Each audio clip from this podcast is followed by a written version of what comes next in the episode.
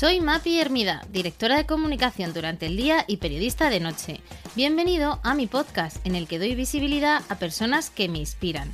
Y en esta ocasión también a una marca, Petramora, tienda de alimentación online que promueve el producto español y de la que desde hace años soy asidua. En su dehesa de la Guadaña, en Zamora, se pueden encontrar las mejores carnes y lácteos entre encinas, ovejas o vacas criadas en libertad. Petramora es nuestro mecenas de este capítulo y me hace especial ilusión porque compartimos valores comunes de artesanía, gusto por los detalles y trabajo bien hecho. Podéis beneficiaros de 15 euros de descuento en sus productos con una compra superior a 50 euros con el código MAPIERMIDA en su web petramora.com. Y ahora sí, comenzamos. Familia, correos, WhatsApps, citas, amigos. Ser efectivo cada día es más difícil. El trabajo nunca se acaba y además queremos cumplir con todos nuestros proyectos personales. Sobre retomar el control de tu tiempo, hoy hablamos con Enrique o Gonzalo, experto en potenciar la efectividad personal y de equipos, cofundador de Kenso, la empresa referente en efectividad personal de habla hispana y además un podcast que yo sigo, y conferenciante y escritor. Hola Quique, ¿qué tal? Hola, muy buenos días, Mapi. Es un placer estar aquí con todos vosotros. Pues bienvenido y bien hallado a esta que es mi casa, eh, el mundo del podcast que bien conoces. Y como sabes y me escuchas, lo primero de todo, dejadnos una recomendación gastronómica para romper ese hielo. Fenomenal, pues como sabes que yo soy un enamorado de la gastronomía, me gustaría recomendar algunos sitios donde yo he sido muy feliz. Algunos de esos sitios son, por ejemplo, eh, Ensalada de Despiece con Javier Bonet, con sus cachofas, que yo me las pido de primero, de segundo y de postre, que se ríe, pero es así. Con mi amigo Nino Redruello, con su escalope Armando, un sitio donde también disfruto muchísimo. Me encanta la casa de comidas en Cantabria del el restaurante Solana. Ahí, cada vez que voy a Asturias, hago un desvío de 200 kilómetros si hace falta simplemente para aprovechar allí e ir a comer. Y a ver, por ejemplo, también cerca de Cantabria, en Asturias, el ferroviario. Es un sitio donde el menú del día es imbatible. Y así por terminar, para que veamos que hay para todos los bolsillos y todos los gustos, la finca Alfoliz de Santi Elías en Huelva, para que tengamos también ahí nuestro rinconcito del sur, un lugar donde tratan de maravilla y disfrutas de unos platos que de verdad se te quedan grabados para siempre, Mapi. Oye, pues anoto ese sitio en Huelva, también los de Cantabria, los de Madrid me los conozco y también soy clienta habitual como tú. Quique, tienes a tu espalda nada menos que más de 10.000 horas de experiencia en efectividad, 200 conferencias, en fin. ¿Qué te ha llevado hasta aquí? Vamos a profundizar un poquito en tu trayectoria.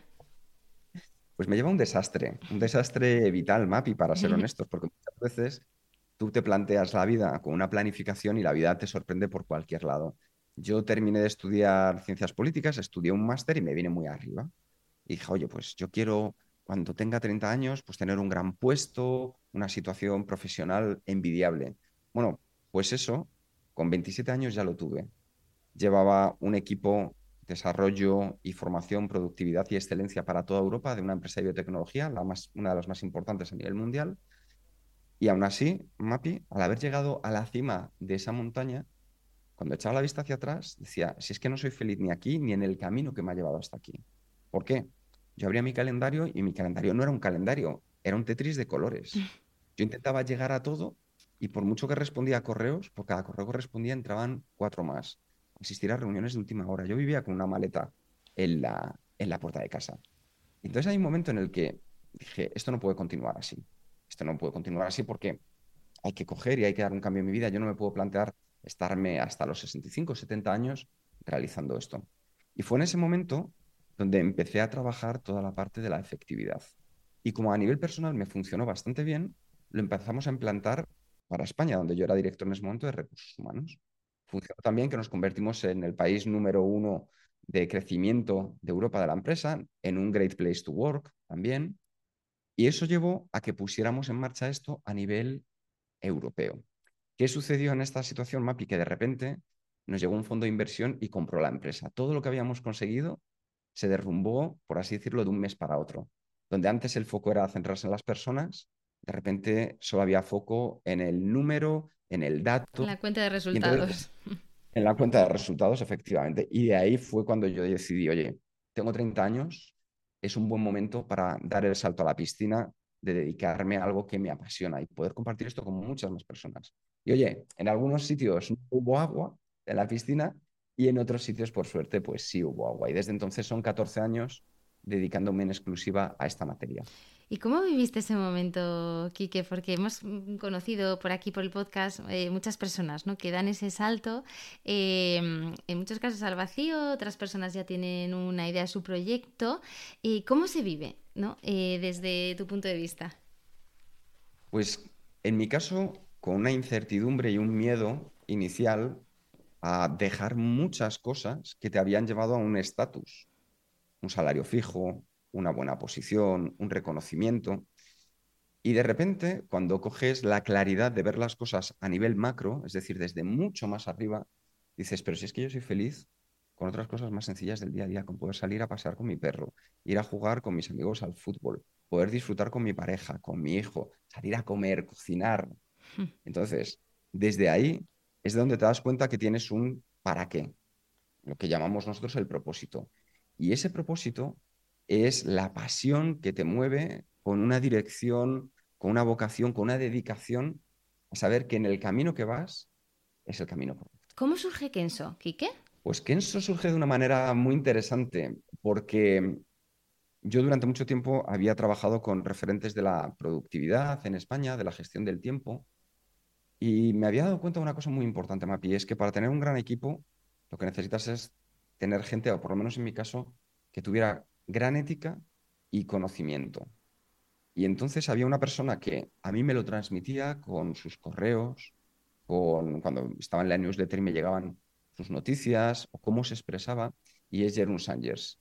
Que Jeroen Sangers, holandés, es la primera persona que escribió de productividad personal en España. No te pierdas esto, Mapi. No, todavía me asombra su, acento en el podcast, ¿no? Yo lo admiro mucho porque digo, fíjate, ¿eh? o sea, con, siendo extranjero, hacer un podcast en español tiene mucho mérito. Y entonces en ese momento, pues tiré la piedra y dije, a ver si hay agua al otro lado. Y efectivamente, agua, congeniamos y empezamos a trabajar porque pensábamos que había otro enfoque de la productividad, que no es esto de hacer más y mejor o productividad extrema, que eso es como algo tremendamente marketingiano, pero es que el tiempo es el tiempo. Es decir, por mucho que tú quieras gestionarlo, pues no se puede. Tú y yo, Mapi, cada día tenemos 1440 minutos. Podemos gestionar otras cosas, nuestros recursos, nuestra energía, la gente con la que trabajamos. Eso se puede gestionar. Pero de manera inmutable, el tiempo son 1440 minutos por día. Tú dices que la efectividad no es un objetivo en sí mismo, que hay que disfrutar de ese camino. Em, ¿Qué es esto de la productividad? ¿Cómo lo definirías? Y también, ¿no? ¿Cómo, ¿Cómo se empieza a trabajar? Durante muchos años, Mapi, yo creo que todos tus oyentes habrán escuchado acerca de la gestión del cambio. La gestión del cambio, esos talleres que nos daban antes, pero como te decía, el tiempo es el tiempo, las 24 horas que tenemos son las que tenemos. Después empezó a hablar de productividad personal. Y a veces que es importante ser productivo. Productivo es hacer más con menos. Pero lo que nos lleva más lejos, lo que nos ayuda a ser más felices en el día a día, es la efectividad personal. Porque la efectividad personal, Mapi, es hacer las cosas correctas en el momento correcto y de la manera correcta. Es decir, no vamos a eficiencia ni a eficacia. Vamos a sumar todos estos conceptos para que de verdad tengamos la sensación cuando lleguemos a casa, cuando nos preguntan, ¿qué tal te ha ido el día? Y tú dices, pues estaba apagando mil fuegos, yendo de un lado para otro, asistiendo a reuniones, pero no sé, no he tenido la sensación de avanzar. Eso muchas veces es la productividad. La efectividad es llegar y ante la misma pregunta decir, oye, hemos hecho una cosa y lo hemos bordado. Hemos avanzado. Hemos conseguido el objetivo que nos habíamos propuesto. Entonces, la efectividad, por eso para nosotros es tan importante, Mapi, porque además se liberan las cuatro hormonas de la felicidad, desde un punto de vista científico la endorfina, la dopamina, la serotonina y la oxitocina. La endorfina, cuando cogemos y ampliamos nuestra zona de confort, aceptamos nuevos retos. La dopamina, cuando terminamos tareas. Por eso nos encanta tachar tareas, MAPI. Porque por cada tarea que tachamos, liberamos una pequeña dosis de dopamina. Segregamos en nuestro cerebro dopamina que nos hace sentir bien. Y mientras esas dos son individuales, las dos siguientes, que al final son eh, la oxitocina, que es cuando ayudamos a los demás, y la serotonina, que es cuando reconocemos a los demás, lo que hace es generar vínculos y conexiones con esas personas. Entonces, cuando tú le dices a alguien, oye, gran trabajo, pues estás generando una conexión más potente con esa persona. Fíjate que esto lo podemos hacer desde con nuestros hijos, a con nuestros amigos. Simplemente, por ejemplo, uno de los proyectos en los que estaba trabajando es hacerlo para que los camareros de un restaurante entiendan cómo tratar a las personas que se acercan a él. Entonces, lo que hacemos es buscar, en vez de una generalización con la productividad, buscamos algo mucho más específico y centrado en la persona, que es ahí la efectividad. O sea, que tú diferencias, Kike, eh, productividad de efectividad. Y es importante también, ¿no? Que, todos tengamos claro que es una cosa y que, que, es otra. Una responde al qué voy a hacer. Pero más importante que qué voy a hacer es el para qué lo voy a hacer. Cuando tú tienes un para qué claro, Mapi, cuando tú tienes de repente dos opciones entre las que elegir si hago esta tarea u otra, la que más te lleve a tu para qué, esa es la tarea prioritaria. Cuando la gente dice, es que me cuesta priorizar, muchas veces es quizá por esa falta de respondernos al para qué, al propósito del que hablábamos antes. Y en muchos casos es el, el para qué, el para qué, ¿no? Que es que hay que preguntárselo, ¿no? Y así lo, lo explicas también en, en vuestro libro Kenso, el cual aprovecho también para recomendar.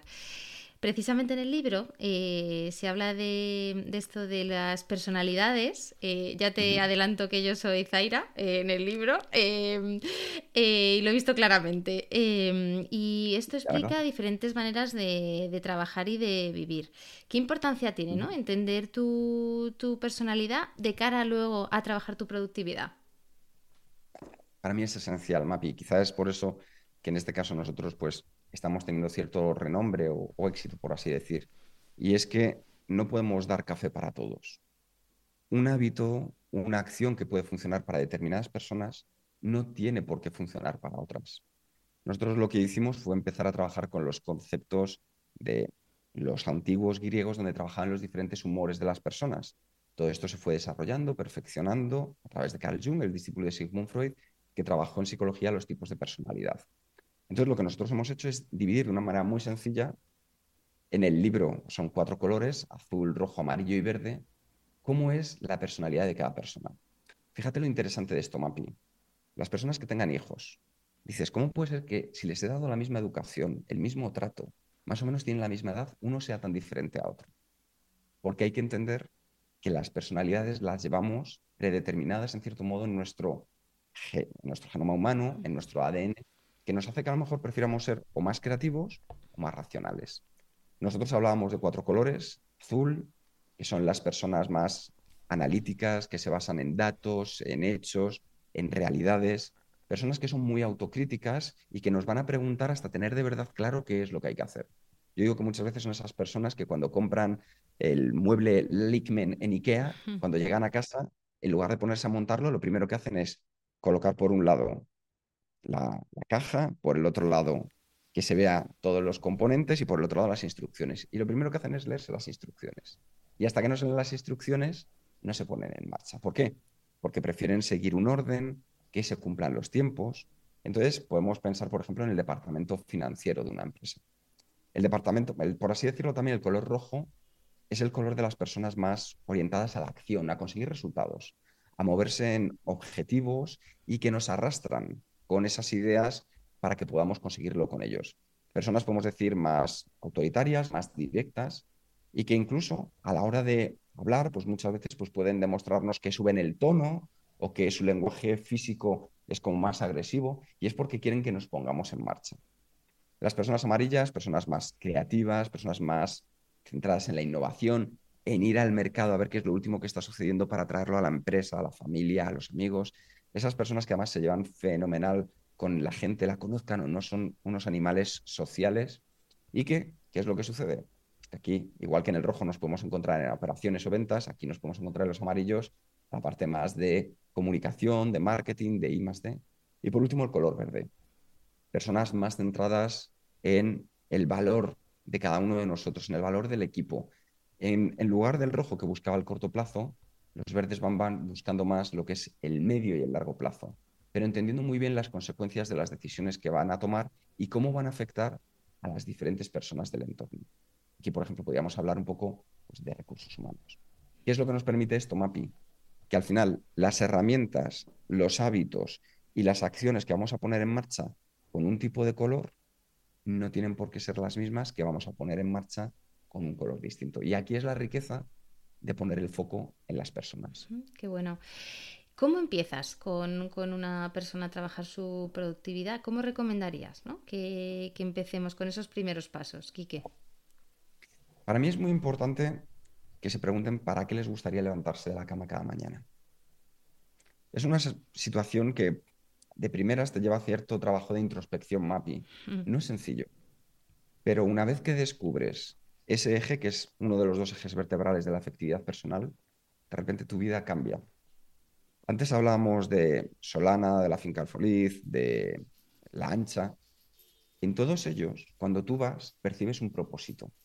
Percibes qué es lo que te quieren transmitir, el para qué están haciendo, porque no es simplemente alimentarte, sino el cómo lo hacen el para qué lo hacen ya te da mucha información. Entonces, como tú muy bien indicabas antes, muchas veces cuando, no sé, ¿para qué me gustaría levantarme a la cama? Para ganar dinero. Yo lo que recomendaría es que nos preguntáramos cinco veces más ese para qué sobre esa respuesta. Es decir, ¿para qué quiero ganar dinero? Pues para tener una estabilidad familiar. ¿Para qué quiero tener una estabilidad familiar? Pues para que mis hijos tengan un futuro sólido. ¿Para qué quiero que mis hijos tengan un futuro sólido? Oye, para sentir que de verdad somos una gran familia. Pues entonces a lo mejor, para ser una gran familia, no necesitas ganar más dinero. A lo mejor lo que necesitas es dedicar tiempo de calidad con ellos.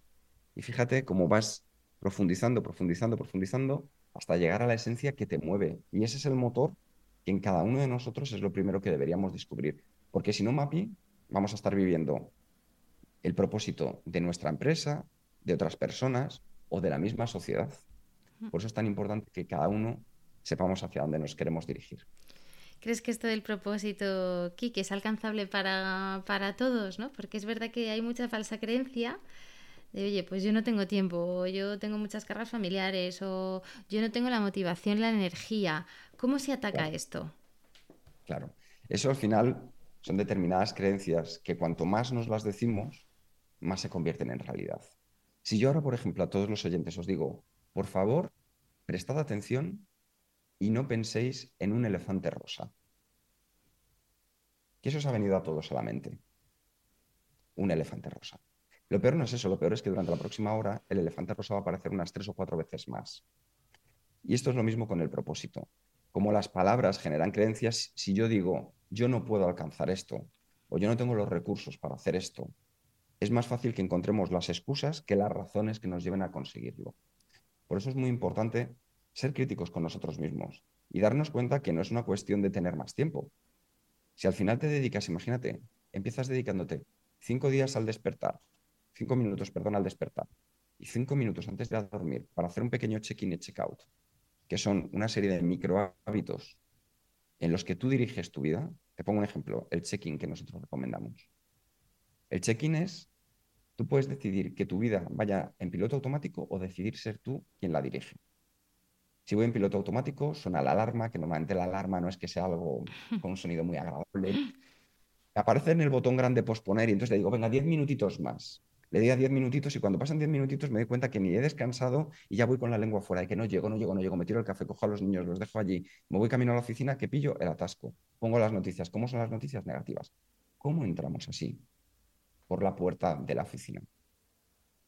Sin embargo, si trabajas una serie de microhábitos, como por ejemplo, oye, las tres primeras microacciones del día, que las definas tú, una a nivel físico, otra a nivel emocional y otra a nivel social. A nivel físico, oye, me levanto y simplemente me estiro, Tomo conciencia de mi cuerpo y estiro un poquito. La siguiente, a nivel emocional. Oye, cojo y le doy un beso a mi pareja. O si no tengo pareja, me hago unas cosquillas durante 30 segundos. Y luego a nivel social, me cojo y me pongo una canción que me suba el ánimo. Fíjate que con algo tan sencillo como eso, Mapi, ya soy yo el que toma las riendas de cómo quiero que vaya mi día. A partir de ahí puedo hacer otras cosas, como preguntarme algo que yo hago todas las mañanas. Si hoy solo pudiera conseguir una cosa que fuera de manera brillante, ¿qué sería? Una, no dos, no tres, una. Porque esa es mi prioridad. Es muy curioso, Mapi, que antes del el comienzo del siglo XXI, prioridad solo se conocía en singular. a partir del siglo XXI se metió el plural de prioridades. ¿Y qué sucede? Que cuando tenemos prioridades es mucho más complejo decidir qué hacer o qué no hacer. Por eso, estas pequeñas formas de comenzar el día o de terminarlo nos ayuda a que tomemos esos primeros pasos de conciencia. Y son cinco minutos en un momento al amanecer y cinco minutos antes de irnos a dormir. Antes de irnos a dormir, Kike, ¿tienes alguna recomendación también? Sí, mira, hay, hay, una de las cosas que le sucede a nuestro cerebro, sin meterme mucho en temas científicos, pero nuestro cerebro tiene tres sistemas de pensamiento. En el segundo de ellos, que está más cargado por las emociones, y esa segunda parte, que es el sistema límbico, toma en torno al 95-97% de nuestras decisiones diarias, que son unas 35.000. Cuando nos vamos a dormir, lo que nos hace pensar es con las emociones de, joder, es que no he conseguido aquello que me había propuesto. Es que fíjate qué mala discusión he tenido a última hora con mi pareja. O este gesto que me ha pasado con un compañero y estamos ahí con el run, run, run, run, run. ¿Y qué es lo que sucede, Mapi? Que ese run, run que le dejamos a nuestro cerebro ahí se impregna y continúa durante toda la noche y mientras intentamos descansar, ¿qué es lo que sucede? Que no descansamos como debiéramos. Por eso, lo más importante es hacerte una pregunta cuando vayas a irte a la cama y es, oye, ¿de qué me alegro? ¿Qué ha sucedido hoy? ¿Qué es lo que me ha hecho feliz de las cosas que me hayan he conseguido hoy? Y no tienen por qué ser grandísimas cosas. Es decir, no estamos diciendo cerrar un proyecto de 500.000 euros. No, no. Estamos hablando de cosas como, oye, estoy consiguiendo mantener el hábito de salir a correr. He terminado con una buena conversación con mi pareja.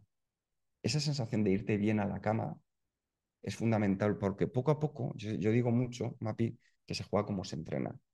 Si tú entrenas a tu cerebro que cada vez se vaya más tranquilo al ir a dormir, de repente descubrirás cómo puedes conseguir un descanso mucho más potente para recargar energía. Como ves, son pequeños pasos tremendamente sencillos y a la vez potentes. Hablas también en el libro de la mentalidad de mejora incremental. ¿Nos podrías contar un poco más eh, sobre ella? Por supuesto. Kenso viene de una mezcla de dos palabras.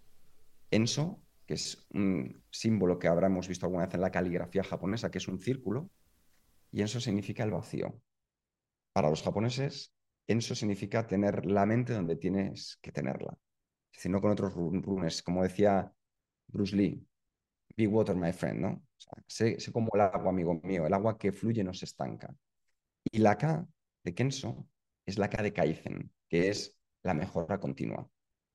Y al final, MAPI, uno se tiene que comparar con uno mismo, no con la realidad hipereditada de Instagram o con la realidad de otras personas en nuestro día a día, que a lo mejor solo conocemos la cara que nos quieren dar, sino yo hace ocho horas como estaba, hace ocho días como estaba, o hace ocho meses como estaba.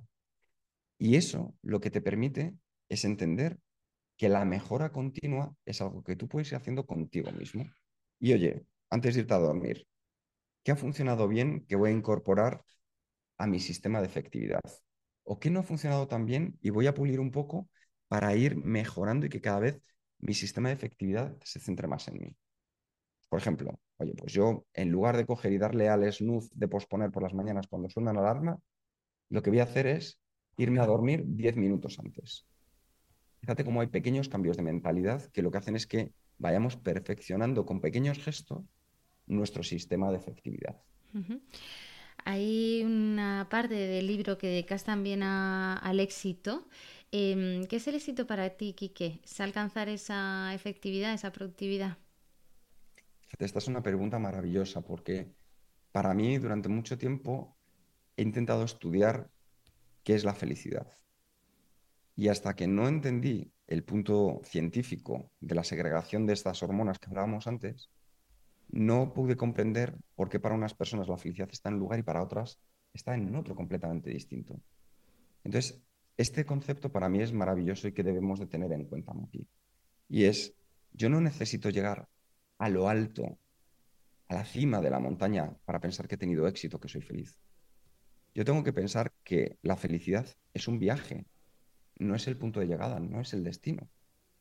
Si yo no estoy siendo feliz con lo que hago cada día, difícilmente voy a ser feliz cuando llegue a esa cima. Pasará un poco como yo contaba antes, que te darás cuenta que detrás de esa cima hay otra cima más allá. y siempre pensarás que te falta algo.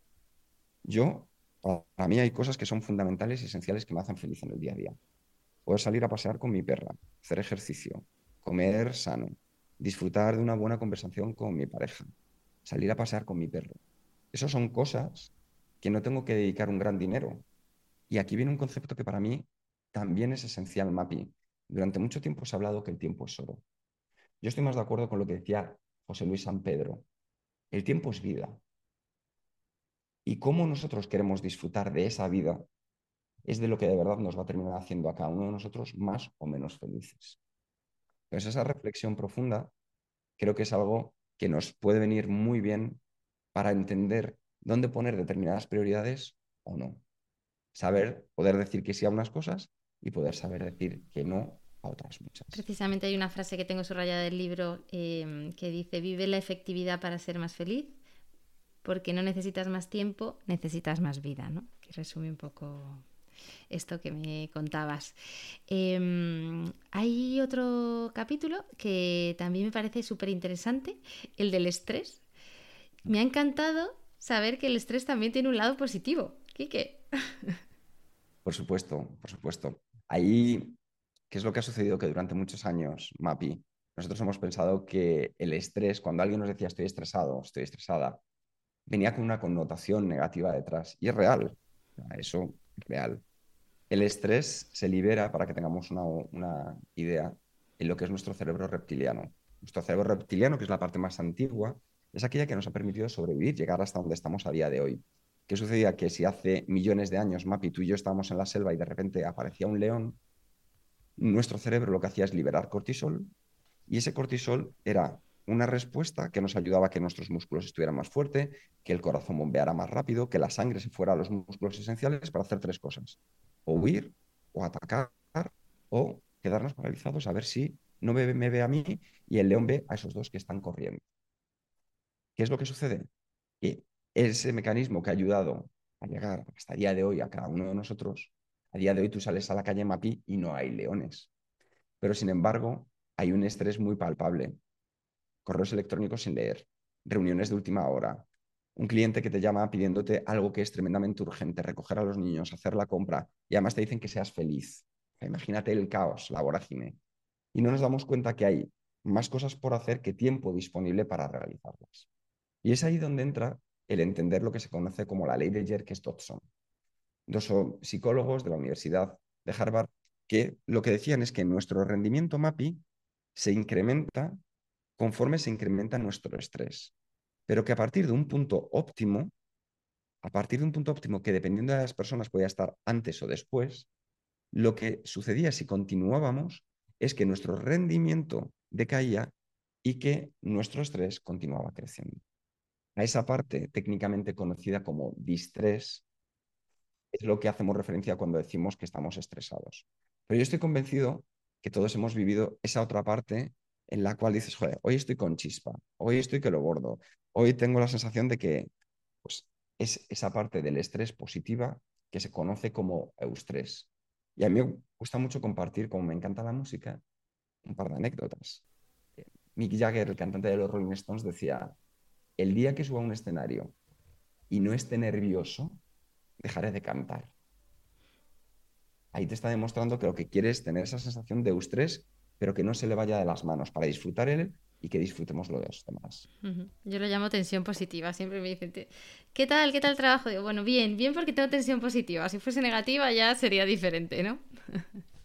Ese es, el estrés que hay que tener. Que la mantengas y cuando veas que se te va de las manos, hay una cosa tremendamente sencilla que se llama el principio de evasión de los médicos eh, Proctor y Herbert, que es algo tan sencillo como darte simplemente un mini descanso de dos, tres minutos de la tarea que estabas haciendo, te alejas de ella, te alejas de su contexto. Es decir, si yo estoy, por ejemplo, con una presentación muy importante y veo que ya no me sale, ya no salen las palabras ni lo que quiero transmitir, me cojo, me alejo, me levanto y simplemente tiene que cumplir ese descanso dos requisitos. Uno, que si estaba haciendo algo creativo mi pequeño descanso sea algo mucho más rutinario y a la inversa, si estaba haciendo algo rutinario, que el descanso sea algo más creativo.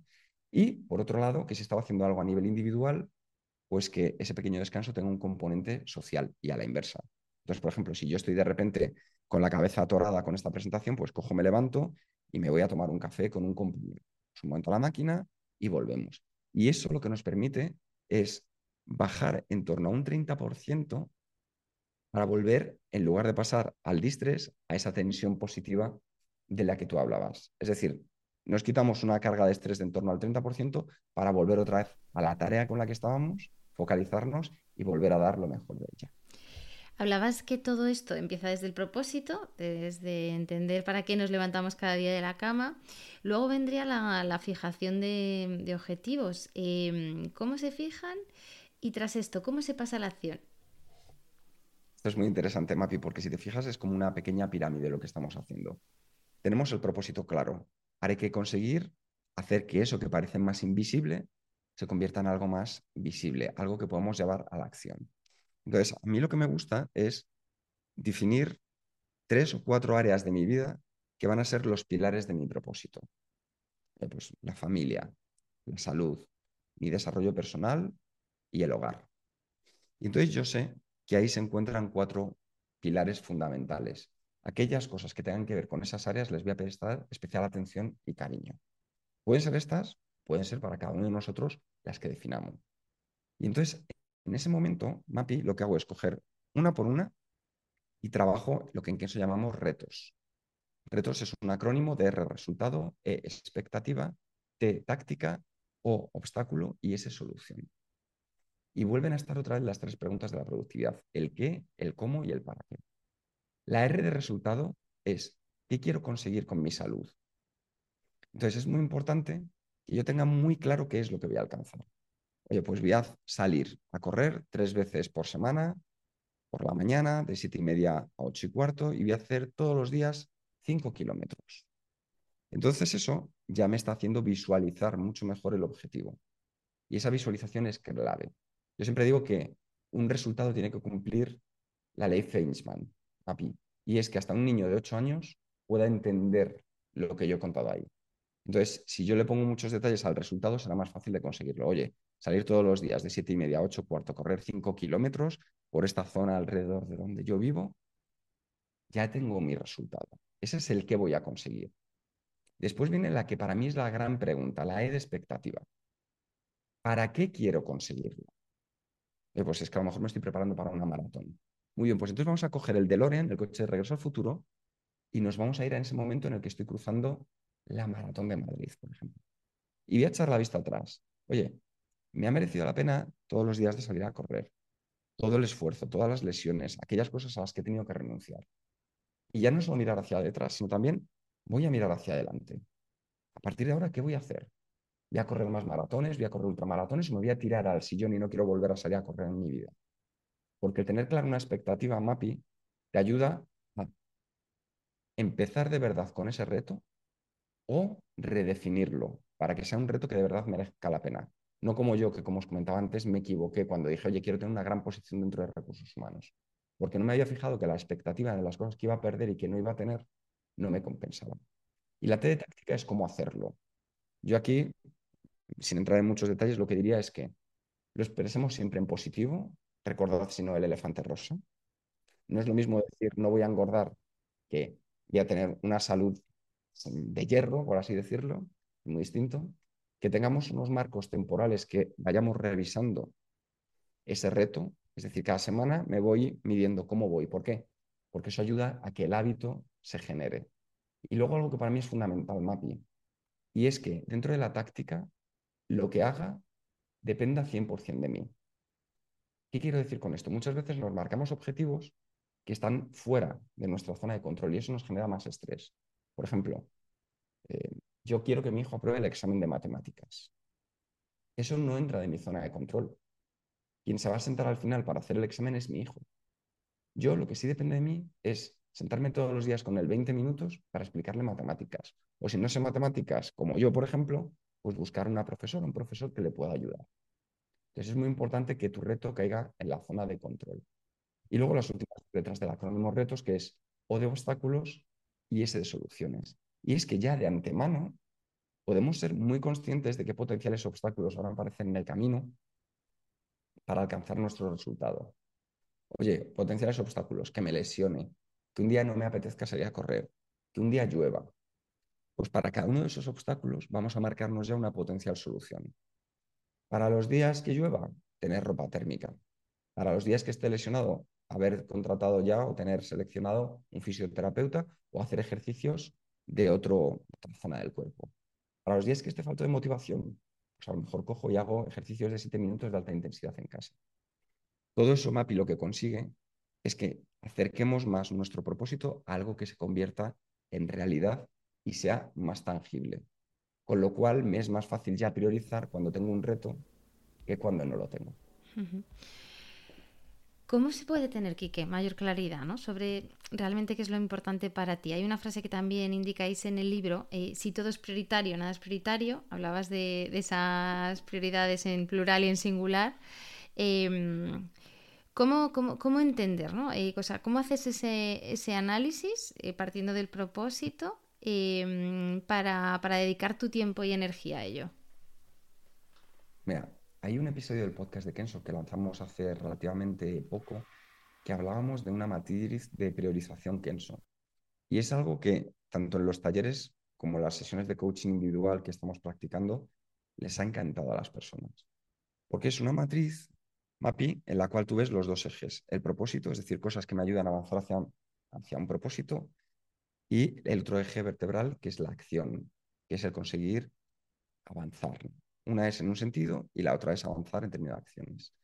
Entonces nosotros lo que hicimos fue dividirlo en siete cajas y a cada una de esas siete cajas le dábamos un valor. Y es para darnos cuenta de terminar esta tarea, qué valor aporta. Entonces había multiplicadores.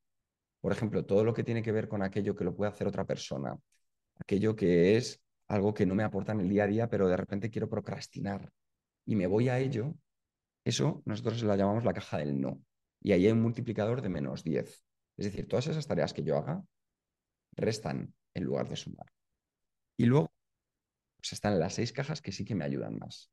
Está aquella que tiene poco propósito y poca acción, que son tareas rutinarias o administrativas, con las que me siento cómodo y que probablemente mi sistema límbico prefiera porque prefiera tachar muchas pequeñas a tachar una de verdad importante y se multiplica por solo cero y medio. Si voy un poquito más hacia arriba en el propósito, pues tengo los hábitos efectivos. De esta manera, MAPI, lo que yo puedo ver es con esa matriz de priorización que al final le doy, esto lo podemos hacer cualquiera de nosotros poniendo el multiplicador que queramos, con dinero, con tiempo, con valor. Le doy un valor a cada acción que vaya a terminar. Con lo cual sé que hay acciones que van a tener un valor muchísimo más importante y son las que voy a priorizar que otras. Y ya soy consciente de ello. Y eso es lo que me aporta la claridad de luego decidir con qué me pongo. Con aquellas que me van a ayudar a tener un valor mayor o con aquellas que me van a dejar más o menos como estoy. Puedo decir, Mapi, que en general nuestra zona de confort y cómo funciona nuestro cerebro hace que prefiramos quedarnos más o menos donde estamos.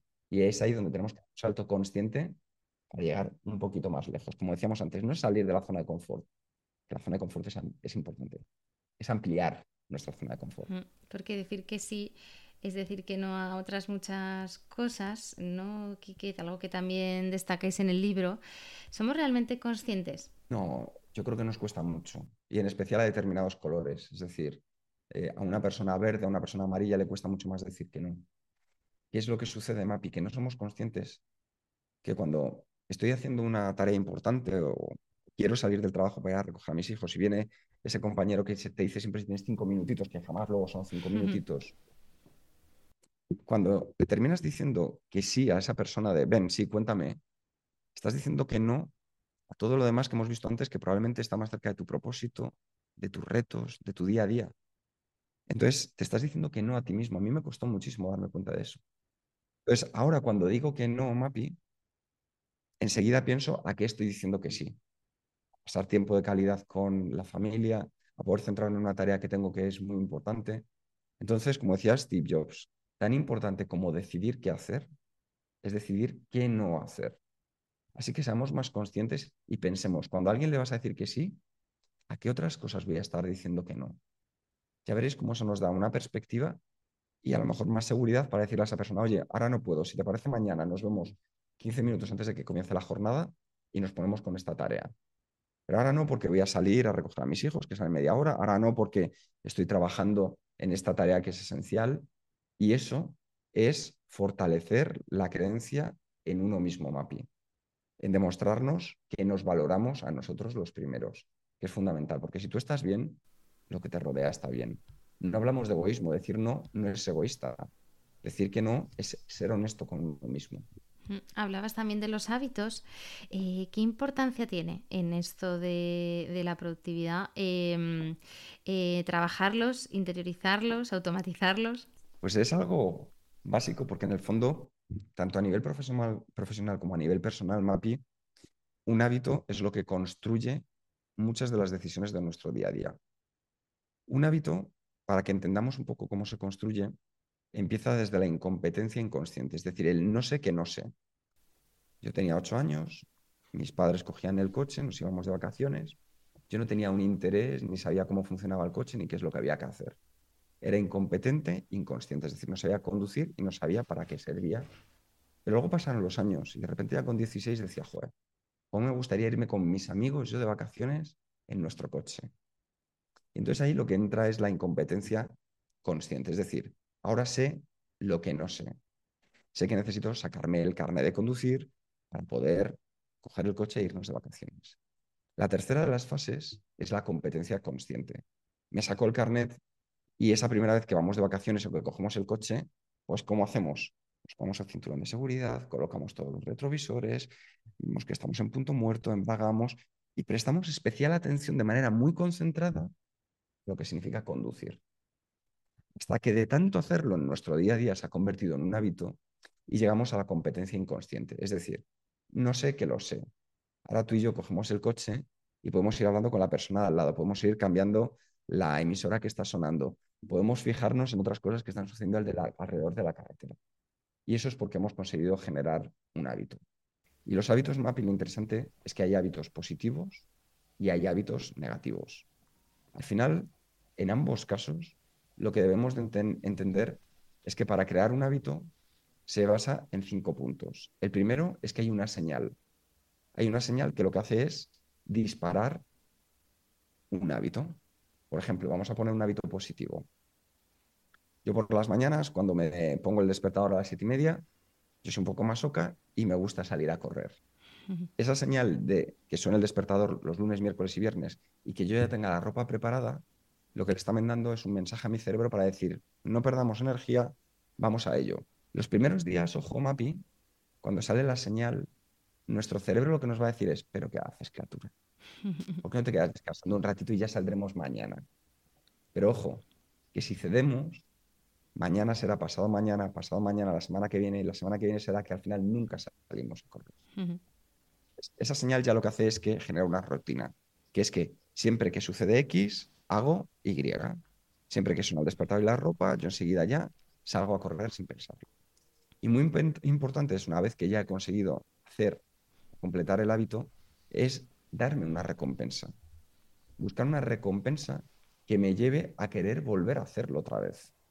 Porque muchas veces si no hemos identificado la recompensa y no hemos experimentado con ella, difícilmente vamos a conseguir pasar al cuarto paso, que sea implementar lo que es ya crear un plan, crear una rutina, Oye, pues ya me he dado cuenta después de salir dos semanas que salir cuatro días no me va muy bien, voy a salir tres días, a esta hora que yo funciono mejor por las mañanas que por la noche, y eso es lo que hace que vayamos ya al siguiente nivel, que es el seguimiento. Porque no hay nada que nos guste más que al final ver, por ejemplo, cómo vamos mejorando. Yo ahora que después de comerme media Asturias, pues engordé 10 kilos, Mapi, no hay nada que nos guste más que ver cómo esa gráfica pues va descendiendo gracias al hábito de salir a correr y comer más sano. Entonces eso es muy importante. Señal, rutina, recompensa, hábito y el seguimiento. No puedo dejar de preguntarte, Quique, por el cazamariposas, otro de los tips ¿no? que vienen en el libro y que tiene que ver con la memoria. ¿Qué tipo de técnica es? Entonces, cuando hablamos del cerebro límbico, el cerebro límbico muchas veces lo que quiere es ser nuestro ayudante, decirnos, oye, no te preocupes, que yo te voy a recordar las cosas cuando te las tenga que recordar. Tú vas a la máquina de café, y un compañero te dice, oye, Kike, cuando vuelvas luego me puedes enviar el informe y tú dices, claro, por supuesto. tú cuando vuelves luego al sitio, has visto que te ha llegado un correo, una llamada y empiezas a prestar atención a otras cosas. Y cuando te vuelves a acordar que tenías que enviar el informe, o cuando ves al compañero, o cuando te vuelve a pedir. me pasó hace poco una cosa que era muy graciosa. Fíjate que yo me dedico a esto, pero aún así. Estoy con el mando de la tele, no funciona y digo, no pasa nada. Mañana, cuando termine un taller que tengo, iré a comprar y compro pilas para el mando. Termino el taller, un taller muy intenso, muy fuerte, divertido, mm, apasionante, ¿no? De los que a mí me gusta. Y cuando llego a comprar, pues nada, empiezo a meter la fruta, la verdura, tal, y llego al estante de las pilas. Miro al estante de las pilas, Mapi, el estante de las pilas me mira a mí, ¿y qué es lo que hago? Paso de largo. Con el run ese de, pues que tenía. Hay algo que se me olvida. Hay algo que se me olvida, pero es que luego llegas a la caja registradora y que suele haber en las cajas, pilas. Pilas. ¿Y qué te lo compras? Pilas. ¿Y cuándo te das cuenta que tenías que comprar pilas? Pues cuando vuelves a casa y pones otra vez intentas encender la televisión. Para esto sirve el cazamariposas. El cazamariposas es que todas estas cosas que nos vienen como peticiones de atención a nuestra cabeza, que las apuntemos en un lugar, para darnos la tranquilidad de que el cerebro se centre en lo que de verdad se tiene que centrar. Entonces, oye, pues me ha pedido este compañero el informe, cojo el teléfono y le digo directamente, oye Siri, apunta una nota de que tengo que mandar este informe a este compañero. Y ya sé que está guardado en un sitio para que luego cuando yo clasifique las tareas, decida cuándo lo voy a hacer. Eso también es importante, no lo voy a hacer de manera inmediata. Pero ya he conseguido con ese cazamariposas que las cosas no estén puruleando por ahí por a mi alrededor. Porque ¿cuántas veces, Mapita, has despertado por la noche con alguna idea que has tenido en tu cabeza? Dices, voy a apuntarla que si no esto se me olvida. Claro, el, mira, el bolígrafo, la máquina de coser, la canción Yesterday de los Beatles, por ejemplo, todas ellas aparecieron en sueños.